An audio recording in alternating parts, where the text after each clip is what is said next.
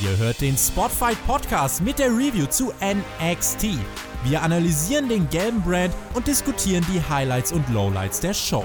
Damit viel Spaß beim Podcast.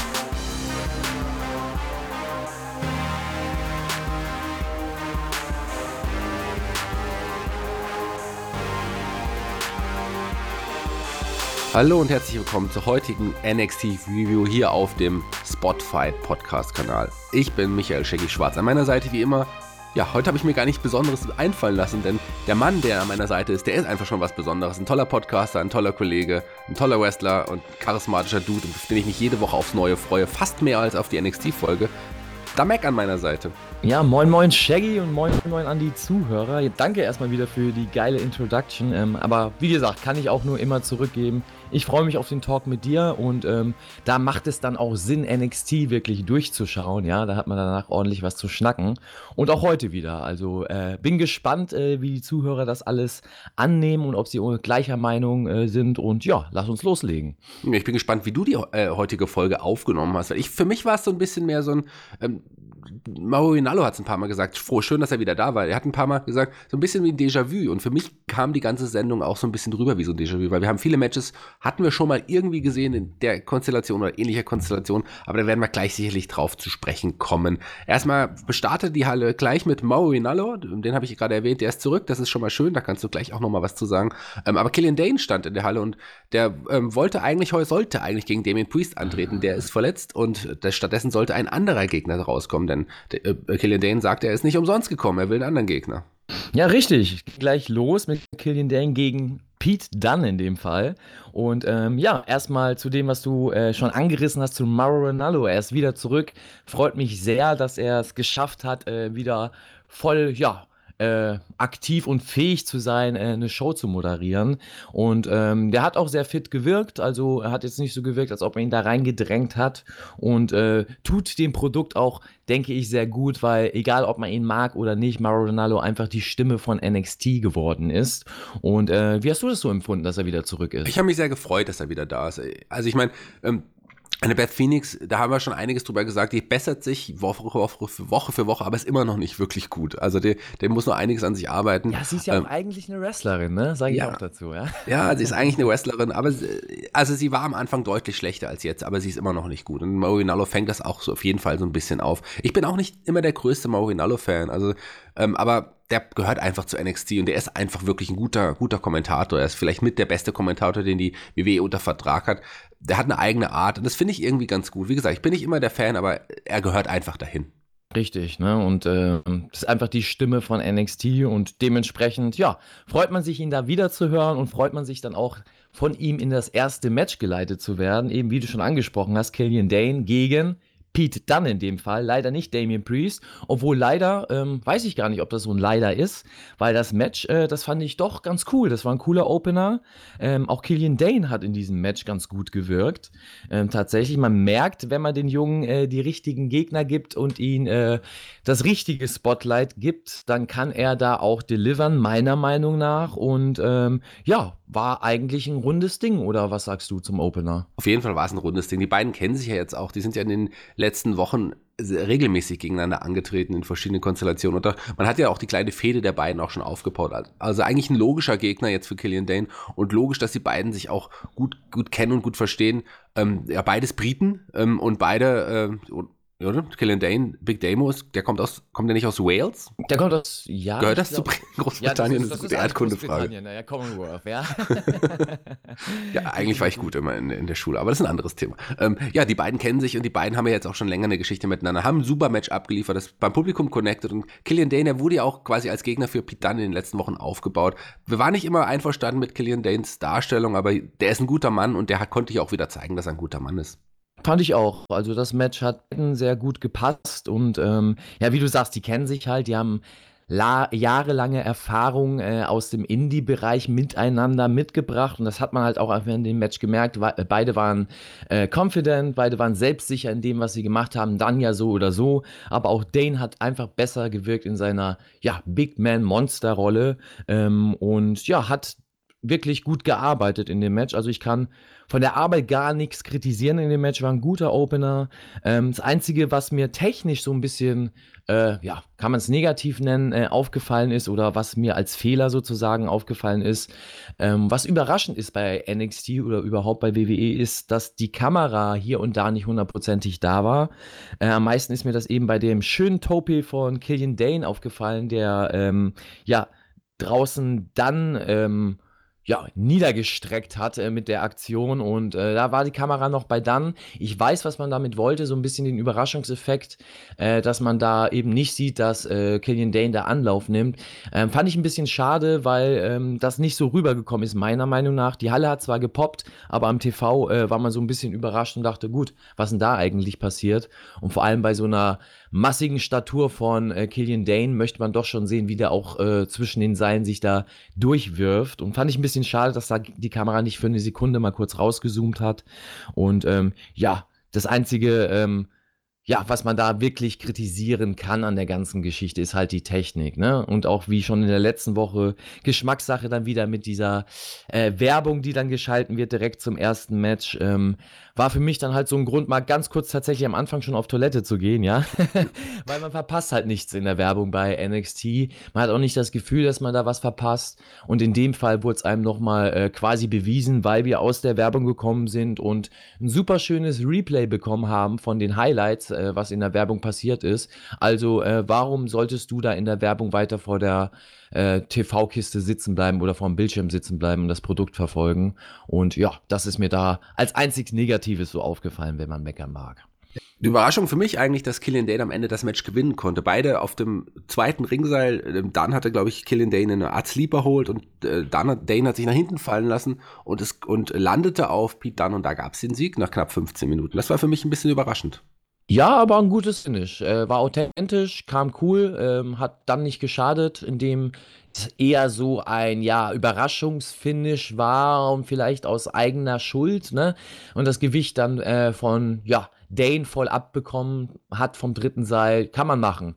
Also ich fand äh, das ganz authentisch und äh, eine gute Erzählung zum Start.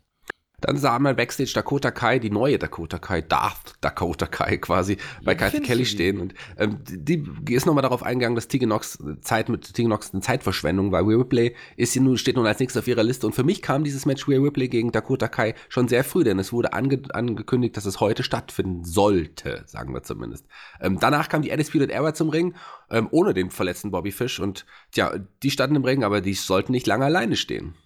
Ja, erstmal zu Dakota Kai. Wie findest du so die, die, die neue Ausrichtung für ihr? Wie wirkt sie für dich? Weil du bist ja ein großer Fan von ihr gewesen. Ja, und, ich äh, bin jetzt kein großer Fan von ihr gewesen, aber ich, ich mochte sie schon irgendwie ganz gerne und ich finde es natürlich gut, wie man, wie sie jetzt dargestellt wird. Sie hat einen ganz anderen und sie kommt anders zum Ring und so gibt sich anders, benimmt sich anders, redet mhm. auch vor allem anders. Also sowas muss man, so muss man es eigentlich machen nach dem Heel-Turn und darf nicht der gleiche Wrestler sein. Das Kampfstil ist auch anders. Also das, das finde ich macht man schon recht gut und ich finde, sie ist auf jeden Fall ein interessanter Charakter und der Heel-Turn hat ihr ziemlich gut getan.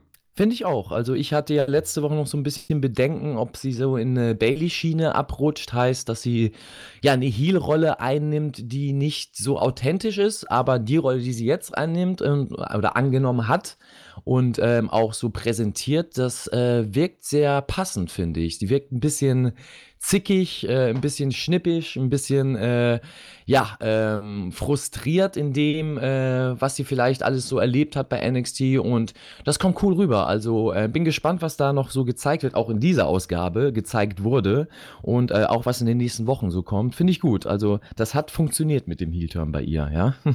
es hat funktioniert, ja. was aber auch funktioniert ist, hat, ist ähm, das, die, die letzten Wochen, wie man Keith Lee aufgebaut hat. Der war, das war der, der als erstes zum Ring kam, als die Undisputed Era im Ring stand und der connectet ja nun wirklich extrem mit dem Publikum. Das ist, ja, das ist der Mann der Stunde, muss man sagen. Das ist der, der in den letzten Wochen den größten Boost getan hat. Keith Lee ähm, konfrontierte die Undisputed Era. Ja, ähm, wie du schon in der letzten Woche äh, gut vorausgesagt hast ähm, und gut analysiert hast, Keith Lee hat halt die riesen Werbereklame überm Kopf, äh, von wegen der nächste Superstar. Und das merkst du jetzt natürlich auch im Booking. Äh, ich finde aber das nicht schlimm. Also ich finde das sogar sehr gut, weil es bis jetzt gut inszeniert wird. Und äh, wie du sagst, Lee kam als erstes raus. Lee hat eigentlich äh, ganz alleine die Undisputed Era zerstört, äh, hat dann aber doch nochmal Hilfe von Champa bekommen, der dann dazugestoßen ist. Und äh, da muss ich gleich sagen, äh, da hatte ich so das, ja, das, die die Befürchtung, dass tatsächlich Champa so ein bisschen jetzt äh, wegfällt aus dem ganzen Spotlight und weggedrängt wird, weil eigentlich ist er ja äh, nach wie vor ja auf der auf dem Trip seine Goldie zurückzubekommen ähm, und dachte jetzt so, oh, okay, jetzt ist Lee natürlich ne total im Spotlight und der wird auf kurz oder lang sicherlich um den Championship oder um die Championship antreten dürfen und ähm, ja, was macht man mit Champa? Äh, ist er jetzt einfach nur das fünfte Rad am am Wagen.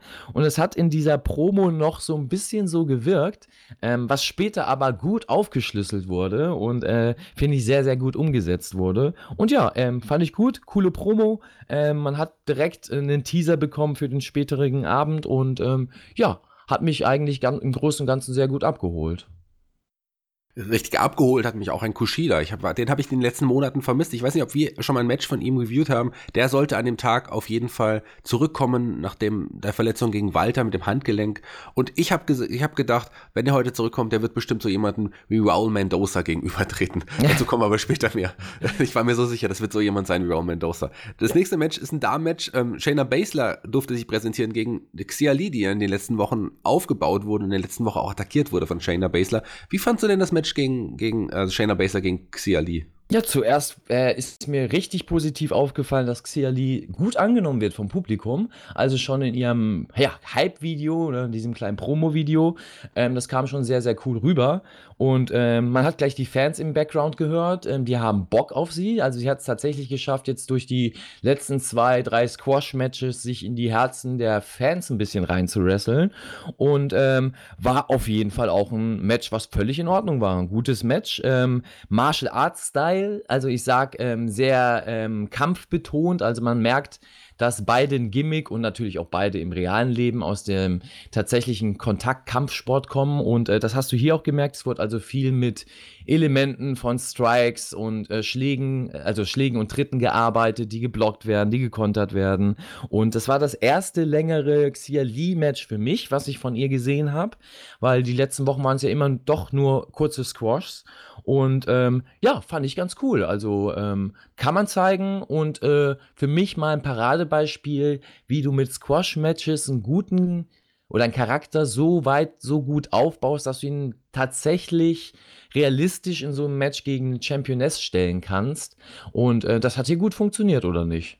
Fand ich auch. Also man hat Xiali gut präsentiert. Sie stand am Ende nicht schlechter da, obwohl sie relativ schnell verloren hatte. Ähm, ich glaube, von der können wir noch einiges hören in den nächsten Monaten. Also finde ich, nach dem Match finde ich sie jetzt interessanter als vor dem Match, muss ich sagen. Ja, definitiv. Und war auch ein authentisches Finish dazu in, in dem Match. Also er hat mich voll abgeholt, ähm, weil es halt, ähm, sage ich mal, so, ja, das Ausrufezeichen am Ende dieses Matches war und äh, nochmal unterstrichen hat, was das für ein Stil in dem Match war, weil das Finish auch so geworkt war, heißt, äh, es wurde ein Spin-Kick, ähm, ja, verfehlt von Lee und dann äh, wurde sie quasi gleich in, die, in den Showcode genommen, also äh, bei Samoa Joe auch den Kokina Clunch, ja. so. ähm, und ja, äh, dadurch hat das Finish sehr, sehr äh, realistisch gewirkt und das mag ich ja als Worker sehr, äh, wenn Finish nicht zu aufgesetzt wirkt oder zu inszeniert wirkt. Und es hat eben, wie du schon sagst, in der League, glaube ich, nicht geschadet, hier gegen den Championess wie Basler zu verlieren. Und mal gucken, was in den nächsten Wochen kommt. Ne? Ich hoffe nicht, dass jetzt ihre Geschichte schon erzählt ist und jetzt wieder so ein bisschen in der Versenkung verschwindet. Ähm, hoffe, dass dass sie da vielleicht auch noch mal die ein oder andere Gegnerin bekommt, mit der sie längere Matches macht und daraus ja noch weiter ähm, was ziehen kann und besser wird. Und ähm, ja, war auf jeden Fall cool. Ich bin gespannt und freue mich auf jeden Fall. Worüber ich mich auch gefreut habe, war ein Cassius Ono, den wir jetzt ja vor der Halle gesehen haben, wie er ankam und das World Collides Turnier im nächsten Jahr promotet hat. Er hat schon mal gesagt, dass das stattfinden wird. Das ist interessant. Zu Cassius Ono gleich noch ein bisschen mehr. Da kommen wir erstmal zu dem nächsten Match. Das möchte ich in einem nicht mal ganz grammatikal richtigen Satz oder vollständigen Satz sagen. Forgotten Sons besiegen zwei Jobber, Leon Ruff und Adrian Alanis. Ja, genauso wie ich es aufgeschrieben habe, ja. äh, wie du sagst, äh, gibt es eigentlich gar nicht viel zu sagen zu dem Match. War, war ein kurzer Squash, war okay. Ähm, ja, also wahrscheinlich sollte ich mir das bei NXT oder an sich bei WWE weniger ähm, Sinnfragen stellen. Ähm, aber ich gehe halt immer so ans Wrestling oder an Wrestling-TV-Shows, Wrestling-Veranstaltungen an sich ran. Äh, inwie, inwieweit machen gewisse Sachen oder gewisse Darstellungen Sinn? Und hier auch, ne? Also die Forgotten Sons, äh, sind in den letzten Wochen häufiger mal angetreten. Äh, in den Matches haben sie nie dominant gewirkt, sondern eher äh, wie bessere Jobber gewirkt. Also ähm, haben ja keine Phasen gehabt, wo du jetzt gesagt hast, oh mein Gott, was ist das für ein Tag Team oder was ist das für ein Stable.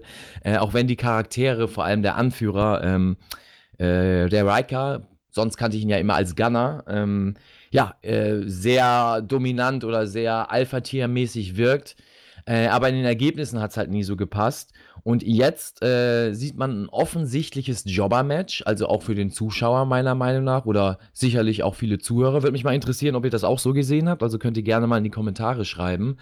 Ähm, ja, sieht man zwei Jobber im Ring und schon äh, sind die Forgotten Sons so dominant und werden so heftig dargestellt wie sonst nie. Und das ist für mich dann so eine Sinnfrage. Warum? Also warum machst du das dann, wenn sie sonst nicht in so einem Spotlight stehen?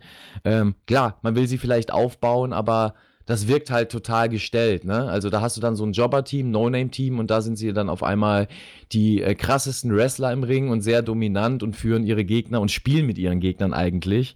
Und ähm, ja, war in Ordnung. Vielleicht, wie gesagt, stelle ich mir da die Sinnfrage zu tief. Vielleicht fällt das keinem anderen auf und man denkt sich einfach, ach Mensch, lass sie doch ein kurzes Squash-Match haben, ist doch in Ordnung, so können sie sich zeigen.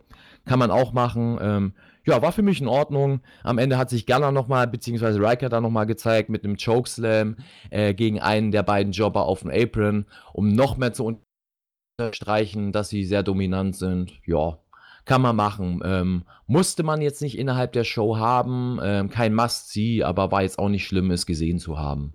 Ein Waffer Chokeslam gegen Leon Waff quasi. Ähm, kleines Wortspiel, äh, was aber eigentlich äh, viel zu viel gesagt war als zu dem Match. Also du hast alles gesagt, mehr muss ich dazu nicht sagen. Dakota Kai kam zum Ring, wir haben sie angesprochen, ähm, ja, mit der, mit, wieder mit dieser Knieschü Knieschützer von Tegan Knox, die wohl jetzt auch länger erstmal noch nicht zu sehen sein wird. Da wird es auch einen coolen Return wahrscheinlich geben. Und ähm, aber jetzt gab's, kam erstmal Ray Ripley zum Ring. Und äh, eigentlich sollte ja das Match der beiden stattfinden, doch es kam anders. Ja, genau, Dakota Kai gegen Ripley und ja, ich war schon drauf eingestellt, dachte, ja, kommt ein bisschen früh das Match. Also ähm, vor allem dachte ich, wie lösen sie das jetzt, ne? Dakota Kai, gerade geturnt als Heel, gegen äh, den kommenden Superstar, also ähnlich wie bei Keith Lee hat ja äh, Ripley auch deutlich die Werbereklametafel überm Kopf und ähm, ja, Next Superstar, blinkend, äh, mit sich mitlaufend. Und dann dachte ich, ja, wer stirbt jetzt hier im, äh, den Tod äh, der Charakterzerstörung sozusagen. Äh, Dakota Kai, die jetzt zerstört wird von Ripley nach ihrem Turn, gut, dann kannst du den Heal-Charakter eigentlich schon fast wieder beerdigen. Oder äh, stirbt jetzt Ripleys großer Hype, indem sie halt gegen Dakota Kai verliert, die bis jetzt noch nicht so ein großes Standing hat. Ähm, kam aber gar nicht so, weil äh, Mia Yin eingegriffen hat, äh, beziehungsweise von Ripley ähm, ja, in die Halle gerufen wurde, Kai losgegangen ist und äh, ja, äh, fand ich eigentlich eine ganz gute Lösung. Was sagst du dazu? Ja, fand ich auch gut. Also ich hätte das Match jetzt hier nicht gebraucht. Ich habe ja auch am Anfang gesagt, dass das für mich jetzt auch sehr viel zu früh gekommen wäre, weil man hätte ja auf jeden Fall einen der Charaktere jetzt nicht gut getan, eine Niederlage und das war ja klar. Und ähm, so hat man es wirklich ideal gelöst. Eine, äh, eine Dakota Kai kriegt jetzt erstmal einen kleinen, kleinen wahrscheinlich einen kleinen Rundown mit Maya Yim und ja und und Ray Ripley stand noch im Ring und die sollte nicht lange allein im Ring stehen bleiben. Denn Shayna genau. Baszler kam mit ihren, wie hast du sie letztes Mal genannt? Ja, die, die, die Gruppe der, da gab es ja einige, die das nicht so toll fanden, aber ich lasse mich nicht brechen. Ja, ich bin ein 90er-Kind und äh, für mich gibt es nicht die 2019er äh, politische Fake-Korrektheit. Also, ja, die Kampflesben haben wieder eingegriffen, ja. Nein, natürlich die Four Horsewomen. Ähm, Deswegen, es kam gar nicht wirklich zum Match, ähm, weil die Four Horsewomen eingegriffen haben und äh, das quasi zu einem Brawl dann wurde zwischen äh, Ripley und den Four Horsewomen. Und die mussten auch zu dritt quasi Ripley bearbeiten, um sie so ein bisschen ja, zu schwächen und sie auch am Ende dann ordentlich äh, und zu bezwingen. Und ähm, ja, so ist das Match dann auch quasi übergegangen in diesen Brawl. Heißt, äh, Dakota Kai hat sich eigentlich mit Yin in die Backstage äh, Arena gebrawlt oder in die Back Backstage-Räume äh, gebrawlt.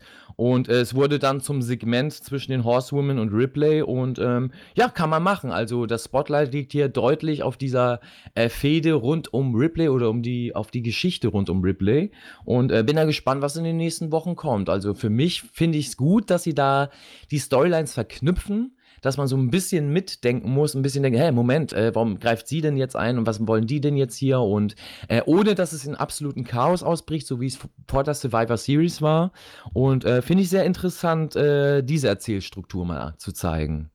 Was hier aber auch schon angekündigt hat, ist, äh, dass Shayna Baszler hat gesagt, Ripley, du willst ein Titelmatch, bekommst du am 18. Dezember. Das heißt, die Show am 18. Dezember wird auf jeden Fall ein kleines Takeover sein. Da werden nämlich noch andere Matches, wie beim Ende unseres Review jetzt noch sagen werden, noch stattfinden. Also 18. Dezember, da wird es einige große Matches geben. Das wird wahrscheinlich eine Big Show und äh, da freuen wir uns auf jeden Fall drauf. Worauf wir uns vielleicht auch gefreut haben, war auch das nächste Match nach einem kleinen Hype-Video zu Isaiah Swerve Scott. Gab es das Match, was wir aber und auch schon. Die Promo von Bella, die hast du vollkommen vergessen. Stimmt, die Promo von Baylor. Promo, das musste ich, äh, ja. musste ich nochmal hier erwähnen, weil ich das sehr gut fand, was er da gesagt hat. Ne? Also bei Bella kennen wir ja die Promos in den letzten Wochen, äh, bla bla bla. Er, steht, er kommt entweder zur Halle, bla bla bla, oder er steht hinten und sagt irgendwas. Und äh, die Promo fand ich aber ganz cool, weil er hier eben so ein bisschen damit gespielt hat. Ne? Äh, dass ja jeder Wrestler, äh, vor allem äh, die Undisputed Era, äh, Blackjack spielen und das normale Spiel des Wrestlers äh, rüberbringen, aber er spielt Schach, ja, und er ist äh, nicht wie alle anderen, denn äh, man kennt ihn nicht, denn seine Vergangenheit, also seine Vergangenheit vor NXT und vor der WWE, ist seine Zukunft. Und das fand ich sehr interessant, dass man da doch wieder ein bisschen diese Indie-Geschichte oder in dem Fall die New Japan-Geschichte von äh, Bella oder in dem Fall Prince David damals äh, aufgegriffen hat. Und ähm, ja, hat mir tatsächlich doch nochmal Interesse geweckt, ähm, was da in den nächsten Wochen passiert. Ich weiß nicht, ob ich jetzt schon wieder zu viel Hoffnung habe, ja, ob, äh, ob ich da wieder zu weit denke, aber bin dadurch echt ein bisschen angefixt worden, äh, Bella dann tatsächlich zu sehen, vor allem die Geschichte in den nächsten Wochen zu sehen, was rund um ihn passiert. Und ja, also fand ich ganz cool. Deswegen erwähne ich das hier nochmal, äh, auch wenn es nur eine Promo war, in Anführungszeichen. aber die kann man zu Recht erwähnen, denn ich bin auch gespannt auf die Zukunft von, von Bella. Ebenso gespannt war ich, glaube glaube ich, ein bisschen auf das nächste Match, weil die beiden kennen sich ja auch ziemlich gut. Cassius Ono und Matt Riddle. Ähm, Cassius Ono hatte quasi eine offene Herausforderung ausgesprochen und Matt Riddle war ja auch sein letzter Fädengegner hier bei NXT. Das ist gar nicht so lange her. Im letzten Jahr hatten die beiden eine kleine Matchserie gegeneinander mit schnellen Siegen von Matt Riddle, dann auch mit guten Matches der beiden und hier auch wieder ein ganz gutes Match der beiden. Ja, was mir da halt aufgefallen ist, dass äh, Cassius Ono deutlich Matt Riddle dominiert hat und ein wenig vorgeführt hat. Äh, wollte man meiner Meinung nach auch so ähm, weil Matt Riddle eigentlich in den letzten Wochen in seinen Matches nie der Underdog war und äh, sich nie so wirklich was erkämpfen musste. Vielleicht so ein bisschen gegen Bella, aber auch da war es eher so ein 50-50 Booking im Match. Und äh, hier war es halt mal deutlich, dass Riddle ein Underdog war. Ne? Also er musste sich sehr, sehr viel erkämpfen. Ono hat gezeigt, äh, warum er ähm, ja als einer der besten Wrestler, wenn es um die Technik geht, im Ring gehandelt wird. Ähm, das ist nach wie vor der Fall und das zeigt er auch in diesem Match. Die ganzen Grifftechniken, ganzen kleinen Sachen, die vor allem halt äh, sehr Wrestling-erfahrene Zuschauer sehen oder der ein oder andere Worker auch sieht. Heißt, äh, wie geht er in die Griffe, wie sind die Übergänge vom einen Griff zum anderen, wie lässt er den Gegner Freiraum. Und ähm, das war sehr cool geworkt. Also hat mich äh, äh, sehr abgeholt. Ähm, auch wenn ich zugeben muss, äh, Cassius Ono, ähm, aus allem, also, oder mit allem Respekt, ne, als, als, als Kollegen und als Wrestler, ist wirklich ein fantastischer Wrestler, und der kann so viel, das, das glaubt man gar nicht. Und eine Ringpsychologie hat der, ist unglaublich. Deswegen sage ich halt, ich sehe Ono eher als Trainer ähm, für die nächsten Generationen, für unerfahrenere Wrestler oder auch erfahrene Wrestler, die nochmal was dazulernen wollen und weniger tatsächlich als Aktiven im Ring bei NXT oder an sich bei WWE, äh, ohne ihn jetzt damit dissen zu wollen. Äh, aber ähm, ich finde halt, ohne hat halt einfach das Problem mit seinem Look. Äh, wenn der rauskommt und auch in dem Fall kam er mit so einem gelben Shirt raus. Er hat halt eine sehr, sehr, ähm, sagen wir mal, äh, einfache Körperform äh, er wirkt nicht wie ein Athlet, auch wenn er äh, sicherlich athletischer ist als manch einer, der so aussieht, ja. der Junge kann sich definitiv immer noch bewegen, aber er wirkt halt äh, sehr unfit. Und ich finde das immer so ein bisschen schade, weil sein Gimmick das eigentlich nicht hergibt, dass er irgendwie so ein unfitter, keine Ahnung, Südstaatler ist mit Latzhose und äh, keine Ahnung, äh, äh, Heuhalm im Mundwinkel, ja, und das Gimmick so ein bisschen worken kann. Nee, er wirkt, er kommt ja relativ sportlich meist rein mit irgendwelchen NBA-Jerseys oder Co. Und ähm, ja, das wirkt für mich dann halt immer wie so, wie so ein, ähm, ja, wie so ein äh, Couch Potato, der halt wrestelt. Und das finde ich immer schade, weil er hat's drauf, definitiv. Aber der Look ist halt nicht so, dass das so geil rüberkommt. Und ähm, das wird dann halt immer schwierig, auch in so einem Match wie bei Riddle. Auch wenn das Match super gut war. Ähm, für den Zuschauer aber. Also Riddle sieht da einfach mehr als Athlet aus und ähm, der Zuschauer fragt sich dann halt, ja, wie kann dieser vom Look, dieser große Fan, der da im Ring steht, diesen, diesen Athleten so vorführen? Und ähm, ist, fällt dir das auch so auf oder ist das einfach nur meine Sicht, weil ich da halt ein bisschen mehr Hintergrundwissen ja, habe und also, anders drauf gucke? Ja, ähm, da muss ich sagen, so ein bisschen ist es schon so. Also wenn man sich den Look von, von Cassius Ono anschaut, ähm, den, den, hat er jetzt aber auch schon viele, viele Jahre. Der war ja auch früher noch nicht ganz so kräftig, wie es jetzt ist. Und, aber das sah früher ich, ganz anders aus. Ja, also eben. In seiner Indie-Zeit, da war er, dagegen war er ein Strich, ne? Da ja. war ein ganz, ganz schlanker, was auch nicht äh, besser ist, sage ich jetzt mal in dem Fall. Ne? Äh, aber da war er sehr, sehr schlank. Also zur Zeit mit äh, Claudio Castagnoli oder äh, Cesaro, wie er jetzt heißt bei WWE. Ähm, ja, da sah er ganz anders aus. Und ich weiß auch, woher das kommt. Also es ist nicht so, dass der Junge nichts macht und faul ist und auf der Couch sitzt und eben nur Chips frisst. Ähm, der hat halt eben ein bisschen äh, Probleme mit, mit seinem Stoffwechsel sozusagen und muss da halt mehr kämpfen als alle anderen. Nichtsdestotrotz finde ich halt einfach, äh, ohne ihn damit zu dissen, dass man da halt, wenn man im TV steht und wenn man da eben bei WWE gutes Geld verdient, dann doch irgendwie keine Ahnung, einen Weg findet, eine Lösung findet, dass das dem Zuschauer halt nicht so extrem auffällt, weil ich finde das nicht so toll. Also muss ich ehrlich sagen, ähm, würde ich ihn im Ring sehen und nicht wissen, was dahinter steckt, er wird er mich eben nicht abholen. Ne? Also, wenn, solange er nicht arbeitet, also solange er nicht wrestelt. Ne? Wenn er so reinkommt und gezeigt wird, würde ich denken, ja gut, was ist das denn für ein Fan, der da im Ring steht? Ein riesiger. Und das finde ich immer so ein bisschen schade, weil das Gimmick gibt das nicht her. Er ist eigentlich ja der, was ist er denn eigentlich vom Gimmick? Ja, das ist der Knockout-Artist quasi. Also ja. ähm, er, ist, er ist definitiv jemand, bei dem, ich weiß, was du meinst. Ich kann, kann es, ich, ich, ich sehe das ja auch, wenn man es aus Fansicht sieht, ist es auf jeden Fall so. Aber wie du es auch gleichzeitig gesagt hast, aus, aus, aus ja, Fachsicht, ist jemand, bei dem man einfach so viel lernen kann. Das ist so jemand, oh, ja. der, der Wrestling einfach atmet, der Wrestling so verstanden hat, viel mehr verstanden hat als viele, viele andere. Allein in Gesprächen mit ihm kann man schon eine ganze Menge lernen. Also definitiv. Also also das habe ich auch immer und genieße ich auch immer. Also wenn ich den Jungen sehe und äh, irgendwie Zeit mit ihm verbringen kann, äh, dann hört man sich gerne seine Geschichten an und auch das, was er zu Matches sagt. Also ich hole mir auch gerne mal ein Feedback von ihm, wenn man die Möglichkeit hat. Also dagegen sage ich gar nichts. Deswegen auch äh, höchsten Respekt vor Cassius Ono. Äh, nicht umsonst ist er auch in deutschen Wrestling-Ligen sehr vertreten und durch ihn lebt auch eine deutsche Wrestling-Liga wie die WXW. Also ohne Cassius Ono äh, wäre WXW niemals auf diesen Weg gekommen, die, oder auf diesen Stand gekommen, an dem sie heute sind. Ähm, das muss man ja sagen. Aber wie gesagt, der Look ist dann halt äh, für mich genauso wichtig wie die In-Ring-Arbeit, vor allem im TV-Wrestling. Und ähm, ja, das wollte ich einfach nur mal kurz kritisieren, wenn man was zu kritisieren hat.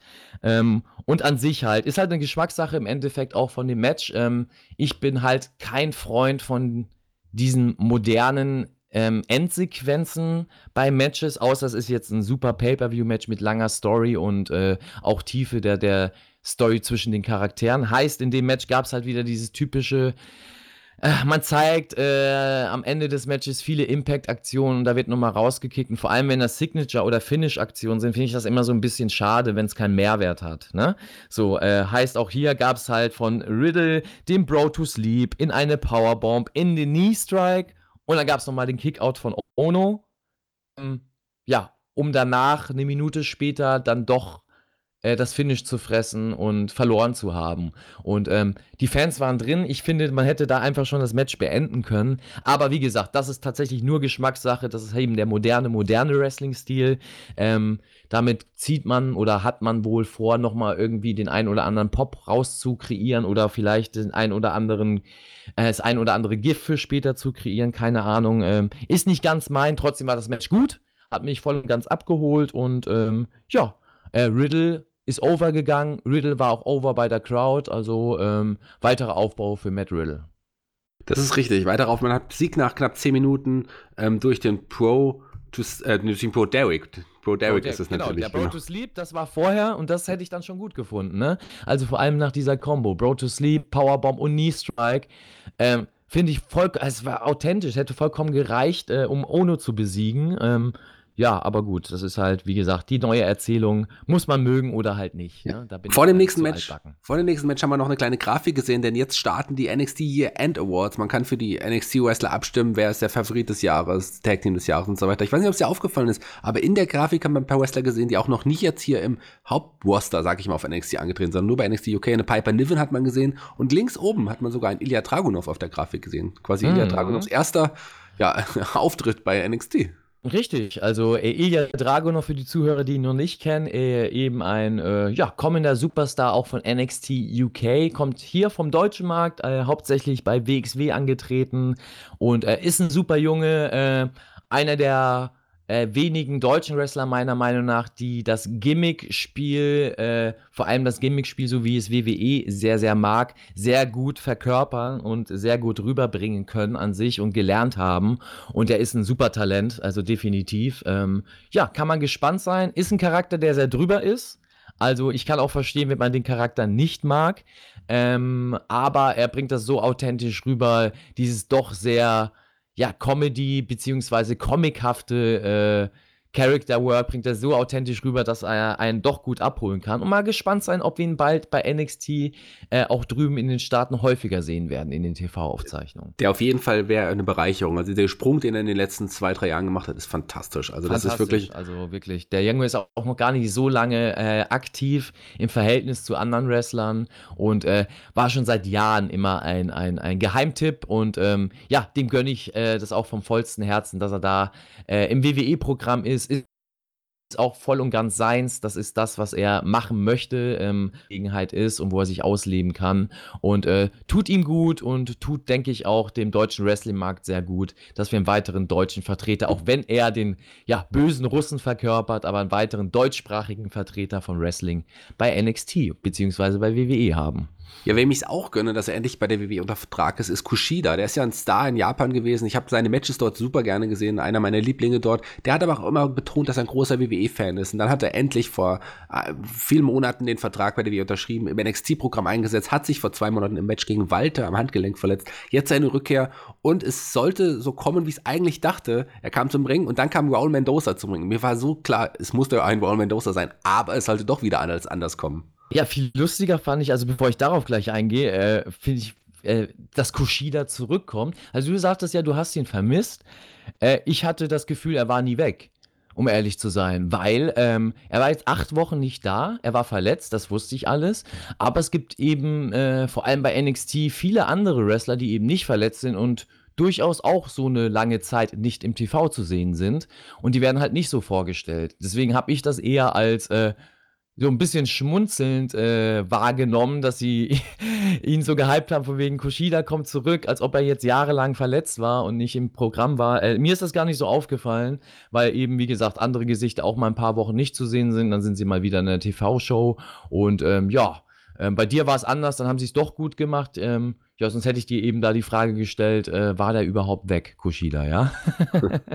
ja, ich habe ihn halt aber, glaube ich, auch nur vermisst, weil ich ihn halt einfach mag. Ich sehe seh ihn einfach super gerne und äh, weil ich wusste, er ist verletzt. Also sagen wir es mal so, ich, es gibt andere Wrestler, bei denen wäre es mir wahrscheinlich auch nicht aufgefallen, aber Kushida, den mag ich wirklich sehr, sehr gerne. Gerade auch sein Gimmick finde ich, finde ich fantastisch. Und hier, äh, Juan Mendoza kam zum Ring, aber wurde attackiert von Cameron Crimes, den wir jetzt auch schon, äh, ja, auch ein bisschen, den auch ein bisschen vermisst haben im Ring, zumindest ich, weil ich den ja auch so mag. Und dann sollte es zum Match Kushida gegen Cameron Cameron Crimes kommen. Ja, es war bei mir totale Gefühlssprünge da, ja. Also wie du schon sagst, äh, Kushida ist zu sehen ähm, und deine Befürchtung, Raúl Mendoza. Ich habe mich gefreut. Äh, Mendoza auch ein Kollege äh, aus der Cruiserweight Classic Zeit tatsächlich und ähm, ja, freut mich dann, den tatsächlich im TV zu sehen, weil ich ja mitbekomme, was der alles macht und der ist viel am Wrestlen, viel bei NXT, aber hauptsächlich eben bei den House-Shows und on the road. Und äh, jetzt hat es mich gefreut, den mal zu sehen. Dachte, oh, das ist eine coole Ansetzung. Kushida Mendoza. Äh, Mendoza hat wirklich sehr, sehr ähm, viel drauf. Ähm, vor allem Lucha Libre High-Flying-Style. Also unten ist ein super, sage ich mal immer, ähm, Wrestling-Gegner beziehungsweise Partner im Ring. Heißt, mit dem kann man sehr, sehr viel äh, machen und das sieht gut aus. Und dachte, ey, das ist eine geile Ansetzung. Äh, Habe ich eigentlich Bock drauf? Aber nein, ja, Cameron Grimes kam und übernimmt den Spot. Ja, also kommt da rein, verpasst ihm wieder seinen Double Foot Stomp und ähm, ja, äh, ich habe gedacht, so in dem ersten Moment, ah, schade, Mendoza sieht man nicht. Und dachte ich, ja gut, Cameron Grimes mag ich auch. Finde ich cool. Der hat mich tatsächlich in den letzten Wochen überzeugt. Ähm, und das muss ich ihm hoch anrechnen, weil in der, auf dem Indie-Markt, auf dem Weltmarkt war ich absolut gar kein Freund von ihm. Und ähm, wusste, warum man ihn interessant findet, aber äh, habe ganz, ganz, ganz viel zu meckern gehabt. Und ja, das ist, hat sich total in Luft aufgelöst in den letzten Wochen bei NXT, weil der Junge einfach zeigt, äh, was in ihm steckt und zeigt, wie gut er ist. Äh, nicht nur in dem, was er austeilt, sondern in dem auch, was er einsteckt und wie er es vor allem einsteckt. Und ja, hat sich quasi den Spot hier einfach mal geholt. Ähm, gut, ist dann wieder die Sinnfrage, wie gesagt, meinte ich ja schon vorhin, sollte ich mir vielleicht nicht stellen äh, bei NXT oder bei WWE bei manchen Sachen und mich einfach damit zufrieden geben mit dem typischen Spruch, es ist halt Wrestling, es muss nicht alles Sinn ergeben. Ja, gut, bei mir eigentlich schon, auch im Wrestling, aber ähm, warum kriegt ein Grimes, also warum kann der einfach reinkommen, einen Gegner platt machen, beziehungsweise einen äh, Teilnehmer eines Matches platt machen und darf dann offiziell ein, das Match bestreiten, ohne Konsequenzen. Also das heißt, jeder Wrestler bei NXT darf einfach einen anderen ab umhauen und den Spot einnehmen. Also auch bei Titelkämpfen jetzt, oder? Nee, das darf nur ein Cameron Crimes. Okay, ja, so. ja gut, das ist eine gute Erklärung. Dann nehme ich das so ab, ja. Das ist die Undisputed-Regel, die haben wir ja schon mal, schon mal angesprochen. Ah, ich habe es total vergessen. Ja gut, dann nehme ich die ganze Kritik wieder zurück. Zuhörer, es tut mir leid, die Undisputed-Regel habe ich total vergessen. Wurde ja äh, letzte Woche von Shaggy aufgestellt und ja, muss man sich natürlich dran halten. Gut, in dem Fall äh, habe ich nicht gemeckert. War ein gutes Match. Äh, Grimes gefällt mir immer mehr. Also ich finde es einfach aus Worker-Sicht sagenhaft, wie er seine Gegner darstellt, was der alles für seine Gegner macht.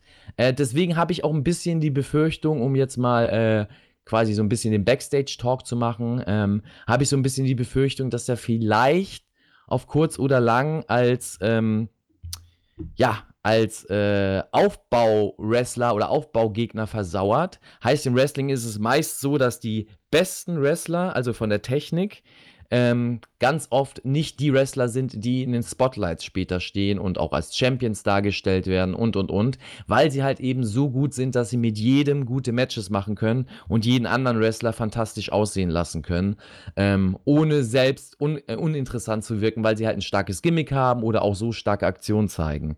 Und da habe ich eben so ein bisschen die Befürchtung bei Grimes, weil äh, auch hier ähm, was ja zu erwarten war, weil Kushidas Return wurde gut kurz angesagt, wurde geteased. Ähm, das ist auch einer, den, auf den sie sicherlich in den nächsten Wochen bauen werden. Und ja, da war es für mich klar, dass er leider ähm, gegen Kushida verlieren wird. War auch da der Fall nach einem guten und knackigen Match. Und ja, das ist so ein bisschen meine Befürchtung. Wie siehst du das da bei Grimes? Ich glaube tatsächlich noch nicht. Also er wird ja, es war ja ein kurzes Match und er wurde durch einen Roll-Up-Finish besiegt und wurde trotzdem relativ gut dargestellt und der Charakter ist schon super interessant. Ich glaube, man wird einfach eine Geschichte der beiden jetzt erst noch mal erzählen. Mhm. Ich glaube, die werden noch mal aufeinandertreffen und ähm, also ich habe noch nicht die Befürchtung bei, bei, bei Crimes, dass er eine Art Aufbaugegner ist, sondern man setzt ihn schon richtig ein. Warten wir einfach ab, was die nächsten Wochen passiert. Und nochmal ganz kurz zu Juan Mendoza, weil da ist nämlich mein Problem. Ich habe überhaupt nichts gegen den Wrestler. Ich finde ihn auch super guter Wrestler. Ich mag seine Matches gerne. Aber der ist quasi eine Art Aufbaugegner. Der musste immer herhalten für solche ja, ja. Leute. Und deswegen habe ich gedacht, das wird so jemand wie Juan Mendoza. Als, also bei Crimes habe ich den Verdacht noch nicht, aber Juan Mendoza ist definitiv leider aktuell nur ein Aufbaugegner für viele Wrestler. Definitiv. So, also, ähm, aber ist ja auch deutlich, weil er halt auch sonst nicht zu sehen ist im TV ja. und wenn, dann verliert er. So, und ähm, deswegen dachte ich, vielleicht geht es bei Grimes auch, also hab die Befürchtung, ähm, dass es in so eine Richtung geht. Äh, ich hoffe es nicht, also ich würde es mir anders wünschen und dass er auch äh, ein absolutes Spotlight bekommt. Ähm, aber es ist halt so, man hat halt zu viele Wrestler, zu viele Charaktere da. Das heißt, man kann ja nicht nur Jobber in den Ring stellen, die deutlich von Anfang an Jobber sind. Deswegen wird der ein oder andere Charakter einen Tod sterben. Und ich hoffe eben nicht, dass das Grimes ist, äh, weil der mich echt überzeugt hat in den letzten Wochen. Und ähm, ja, äh, vertrau da auf deine äh, Zukunftssicht, ja, dass es er nicht sein wird und hoffe auch, dass du da recht hast einfach, ja. Kommen wir zum Main Event. Der wurde ja auch schon in der Sendung aufgebaut. Adam Cole, Roderick Strong, Kyle Wiley von der Undisputed Era gegen Keith Lee, Tommaso Ciampa und noch ein Partner, den sie sich in der Sendung noch gesucht hatten. Da hatten sie gesagt, keine Überraschung diesmal. Es wird, ja, du weißt es sicherlich, du hast die Sendung ja auch gesehen und sitzt wahrscheinlich jetzt auch gerade vor dem Mikro mit dem Donald McDijakovic Shirt äh, um wahrscheinlich als großer Dominic, Don, Dominik Dijakovic-Fan. Ähm, der war der, der, der, der Sechste im Bunde. Ja, äh, also erstmal bin ich ein bisschen enttäuscht, Shaggy, heute von dir, muss ich sagen. Also du, du brichst mir ein bisschen das Herz. Oh, das tut mir Ja? leid. Weil, weil der Mann, ja, wo wir beide sagen, das ist ein absoluter Entertainer, der ist gut im Ring, äh, dem, von dem wollen wir mehr sehen, ja, und Fans von sind. Und wir wollen auch, dass der früher oder später den Gurt um die Hüften trägt. Angel Garza war noch da, ja. Es gab noch eine Promo zwischen Rush und Angel Garza, beziehungsweise ein Hype-Video äh, zwischen den beiden, dass wir da tatsächlich in der nächsten Woche das Cruiserweight Championship Match, das Rematch sehen werden zwischen den beiden. Und äh, dass du das äh, hier einfach mal äh, unseren Zuhörern äh, nicht erzählen magst, dass das, also, das schockiert mich. Du als großer Fan von Angel Garza. Ich wollte das eigentlich als Highlight vom Ende des Podcasts noch aufheben und das nochmal erwähnen, Ach dass so, wir das auch okay, haben. das jetzt ge- Ein Angel Ah, Garza gehört in den Main Event auch eines Podcastes. Nee, du hast natürlich vollkommen recht. Das Match wurde für nächste Woche angekündigt, so wie Dakota Kai gegen Miriam auch in der nächsten Woche. Da werden wir in der nächsten Woche sicherlich nochmal drüber sprechen. Aber ein Angel Garza, da habe ich mich natürlich gefreut, den auch zumindest mal so ähm, auf Video nochmal zu sehen. Ein schönes Promo-Video, das hat man sehr, sehr schön gemacht. Ähm, schön gemacht war auch irgendwie das Ende des Main Events, oder wie siehst du das? Ich fand ich auch. Also das Finish war richtig gut, aber ähm, da will ich gar nicht zu, zu, zu schnell hinkommen, weil es doch ein bisschen was da zu erzählen gibt, auch in dem Match. Äh, wie du gesagt hast, ich als größter Dijakovic-Fan, ich saß hier mit Shirt, Schal, Flagge, äh, Finger. im Hintergrund. So ein Finger, Schaumstofffinger. äh, Schaumstofffinger, äh, im Hintergrund liefen auch noch alte Dijakovic-Matches. Ah, ich bin Fan, also äh, es gibt keinen besseren Wrestler als Donovan Dijakovic auf der Welt oder überhaupt in der Wrestling-Geschichte. Und äh, mark my words, ja? Ich glaube, lass mich mal ganz kurz, wir kennen uns ja jetzt schon ein bisschen, ja, lieber Mac. Also wir kennen uns auch schon lange, aber wir kennen uns jetzt auch durch, dadurch, dass wir jede Woche miteinander talken, auch schon ein bisschen. Ich, ich behaupte einfach jetzt mal so in den Raum hineingeworfen, das war ein bisschen Ironie, oder? Äh, ja, das lasse ich mal so im Raum stehen, wer weiß, ja, wer weiß. Nein, ich möchte ja da auch keinem auf den Schlips treten, der tatsächlich Dijakovic-Fan ist und jetzt denkt, wie kann der Junge überhaupt so über Dijakovic sprechen, der ist so ein fantastischer Wrestler. Äh, ist so, wie gesagt, ähm, für den einen oder anderen, ähm, der sieht das so, äh, ich sehe es eben nicht so und das ist dann auch genug, denke ich mal, heute vom Dijakovic-Bashing von meiner Seite aus, weil ich glaube, die Zuhörer können es irgendwann mal nicht mehr hören, wenn ich immer über den Jungen mecker und immer das Gleiche erzähle, ja. Dementsprechend gehen wir auf die anderen ein in dem Match. Da gab es ja viele andere coole Wrestler für mich. Und äh, das Match war völlig okay. War halt ein klassisches Six-Man-Match. Also da kann man gar nicht ähm, zu viel in die Materie gehen, weil es da eigentlich nur darum geht, die Charaktere darzustellen, ein paar heiße Spots zu zeigen. Und das war auch in dem Match so. Ähm, jeder hat sich da gezeigt. Ähm, es gab eine richtig geile Phase, fand ich, zwischen O'Reilly und Champa. Ähm, es hat mich sehr interessiert, hat mich total abgeholt in diesem Match, weil das für mich beide äh, sehr coole Wrestling-Charaktere, aber auch Wrestler sind. Ähm, die Chemie war einfach geil bei den beiden.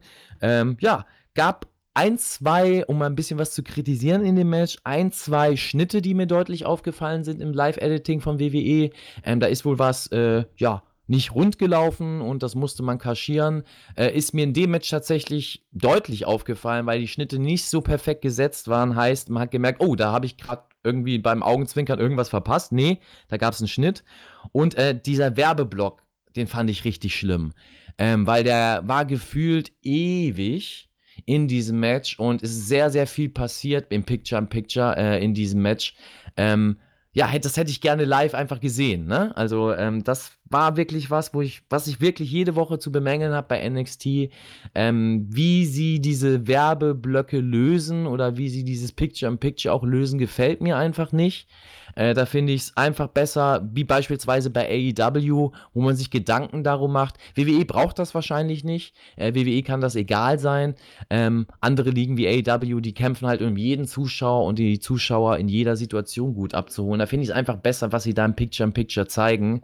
Ähm, da hast du auch immer das Gefühl, du verpasst irgendwie was und musst dranbleiben. Heißt, du lässt diese Werbung auch an. Bei NXT ist bei mir ganz oft halt einfach der Fall. Gut, jetzt kann ich kurz rausgehen, auf Toilette gehen, äh, irgendwas anderes machen, weil ich werde danach ja eh wieder voll und ganz abgeholt in diesem Match und es wird da nichts Gravierendes passieren.